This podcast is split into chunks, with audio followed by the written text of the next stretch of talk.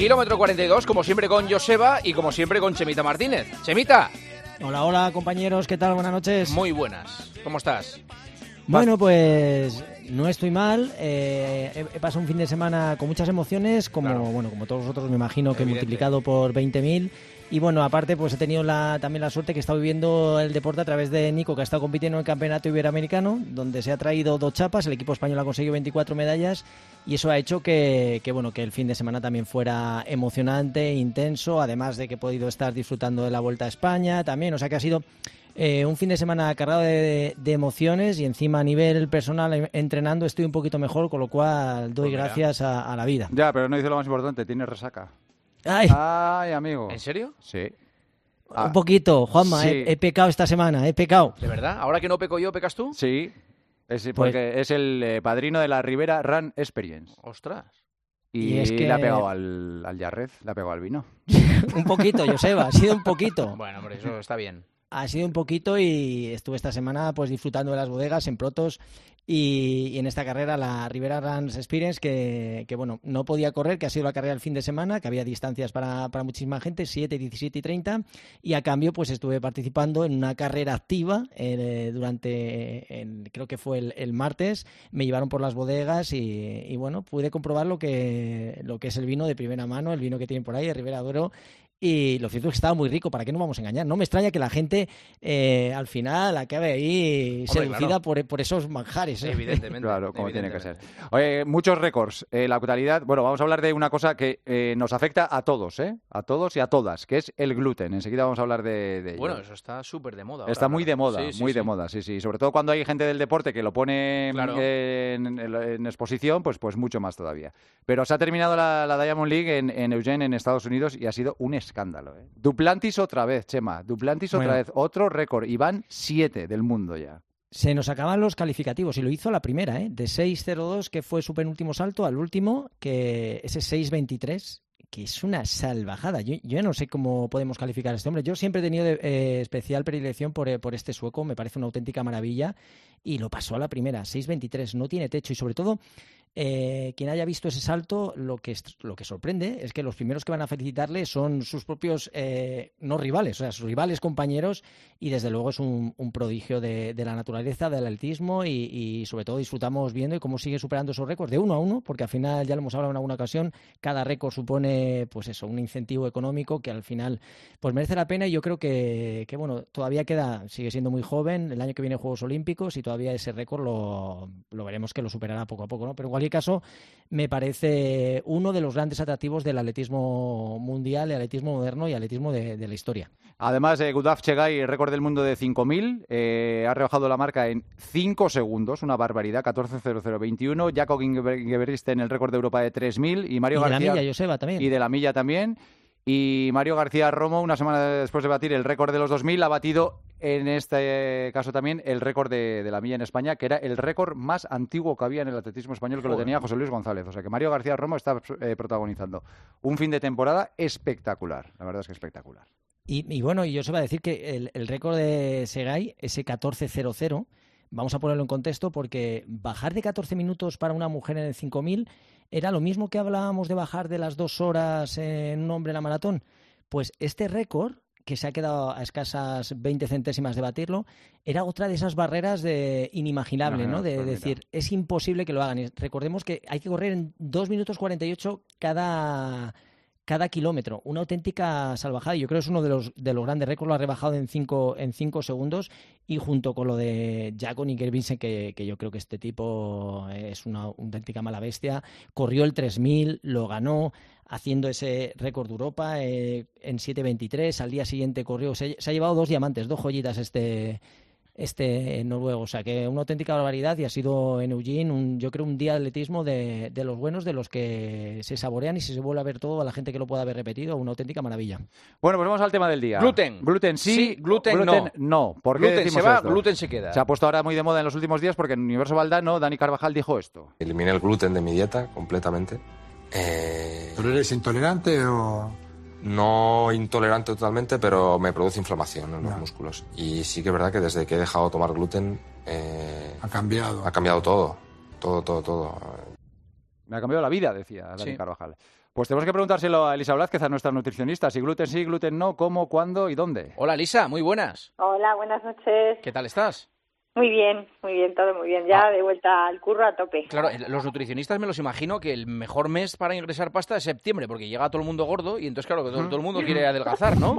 Es, es un mes muy fuerte. Sí, sí, Eso sí, no sí. me equivoco. Este, an- pero antes del verano también, ¿eh? Claro, porque todo el mundo hay se quiere poner a la operación bikini antes del verano y luego Y hay la operación volver a ser una persona normal en septiembre. No, ya, pero es un chollo, porque luego en Navidades, después de los eh, fastos navideños, También. otra vez, claro. sí. y luego la operación bikini otra vez. O sea que es, la profesión del futuro, Sí, ser sí. nutricionista, Sí, está claro. Sin duda, sin duda.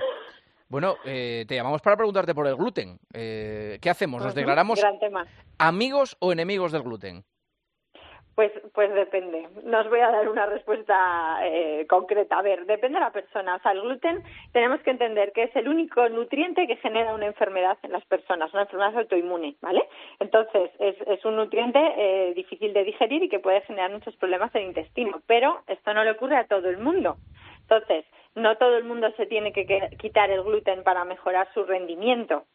Lo que pasa es que en muchas personas eh, es, es determinante, ¿vale? Pero hay que hacer un estudio en, en cada persona. ¿Y cómo se hace el estudio?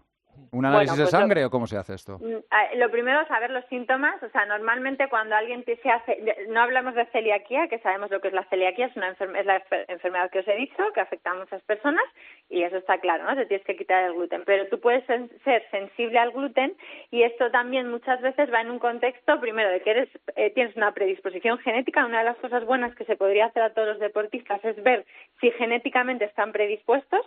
Tengo más papeleta para, para tener este problema.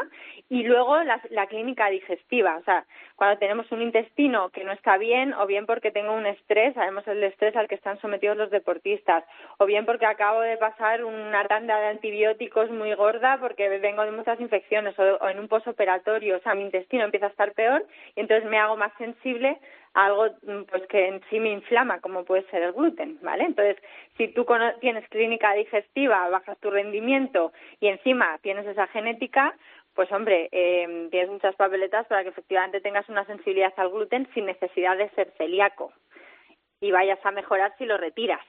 Oye, Elisa, pero a mí lo que me llama la atención es que últimamente se está descubriendo como muy tarde. Es decir, eh, gente que, Sí, deportistas que, que durante toda su carrera deportiva comían normal, no Mira, tenían ningún problema, y de repente te vas haciendo mayor y llega un punto que, que lo está, que está pasando con muchos deportistas que dicen, oye, desde que he dejado de, de tomar gluten, he he mejorado, me encuentro mejor, y porque, o si hay un cambio, o realmente viene a nivel genético esa tolerancia o intolerancia al gluten. O sea, es verdad que el 70% de los celíacos se diagnostican hoy en día en la edad adulta, antiguamente era más en la infancia, ¿vale? Y lo que, lo que tenemos que entender es que si tú tienes esa genética no tienes por qué ser celíaco, pero como he dicho, tienes esas papeletas y tu estilo de vida eh, va, va a darte más papeletas, digamos, para que la puedas generar, ¿no? Entonces hay veces que eh, de repente a los 40 años, oye, después, como os he dicho, de un proceso de estrés o, o bueno, o, o simplemente pues una mala alimentación o pueden ser muchísimos factores, eh, de repente te haces sensible al gluten o celíaco. Sí que tienes esa predisposición, pero pero te, te- lo has generado en la edad adulta, o sea, eso es muy común hoy en día. ¿Por qué? Porque tenemos los intestinos machacados, o sea, al final el entorno en el que vivimos, lo que comemos, todo eso hace que, el- que todo ese ecosistema intestinal vaya deteriorándose, deteriorándose hasta que se hace muy sensible a todo.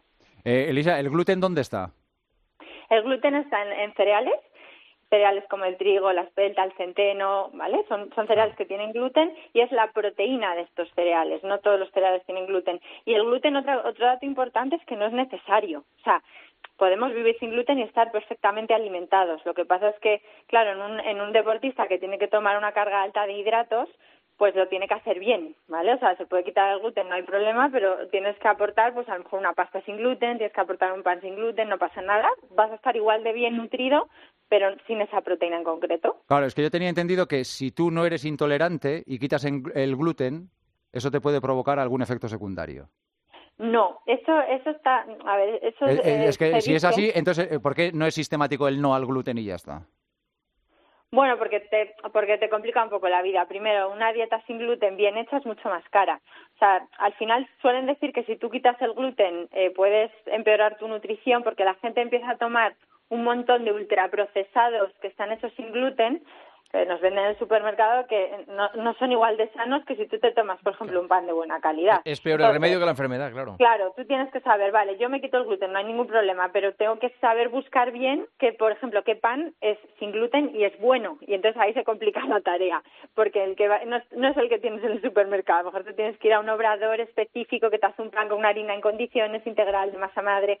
Entonces, no suele ser lo normal. Al final los productos sin gluten del supermercado tienen un montón de azúcar, o sea, son conglomerados de ingredientes que para conseguir algo que se pueda comer, porque el gluten lo que hace es que le da elasticidad a las masas.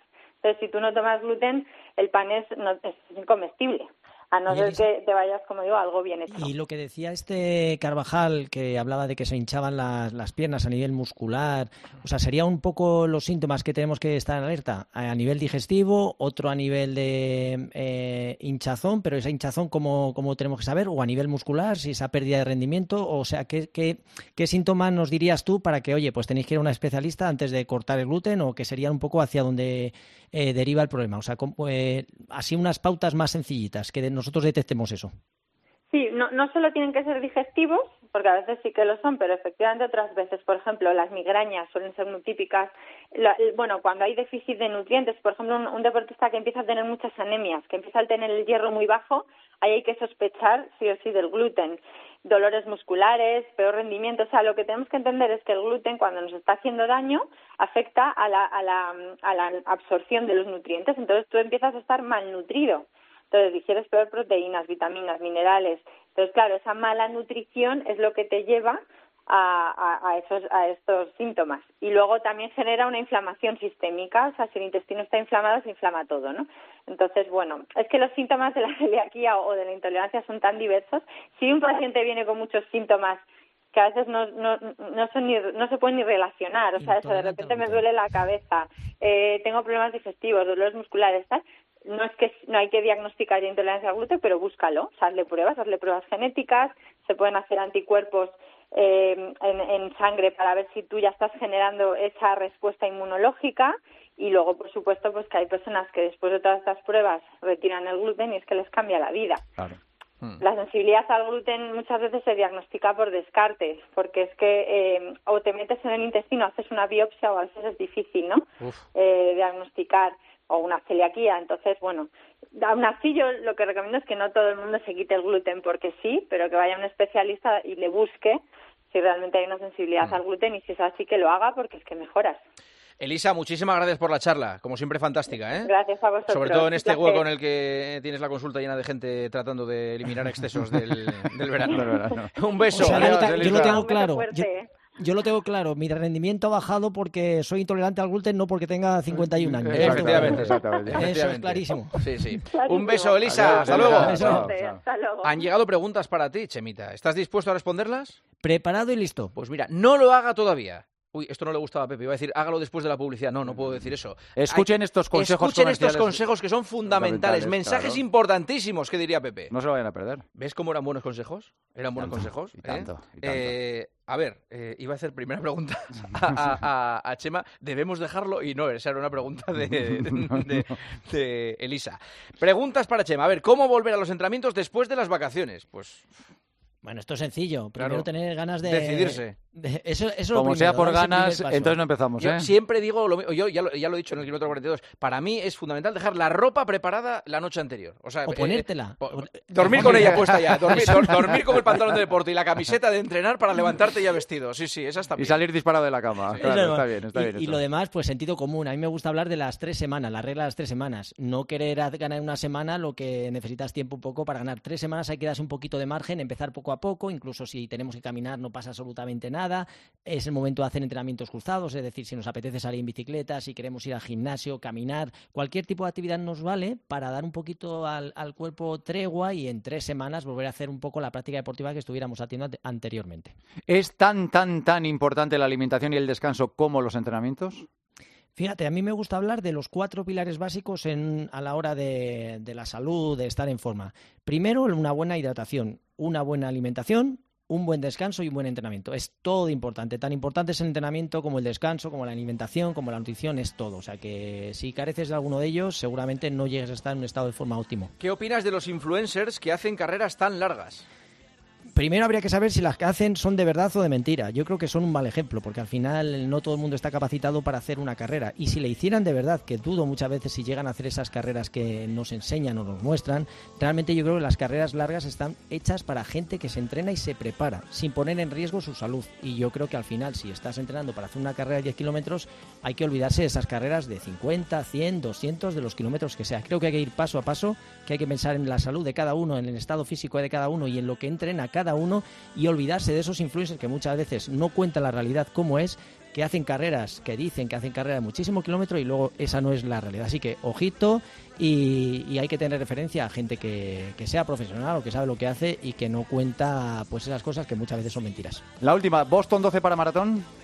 Bueno, pues las he probado, las nuevas son auténticamente, eh, me han encantado, 260 gramos, eh, una zapatilla que lleva la placa de carbono esta que se llama Energy Roots, que no es la placa en sí, no es muy cara la zapatilla y es una zapatilla totalmente recomendable, 260 gramos, creo que el precio anda entre 150 euros, con lo cual una zapatilla muy recomendable. Vale, gracias Chemita.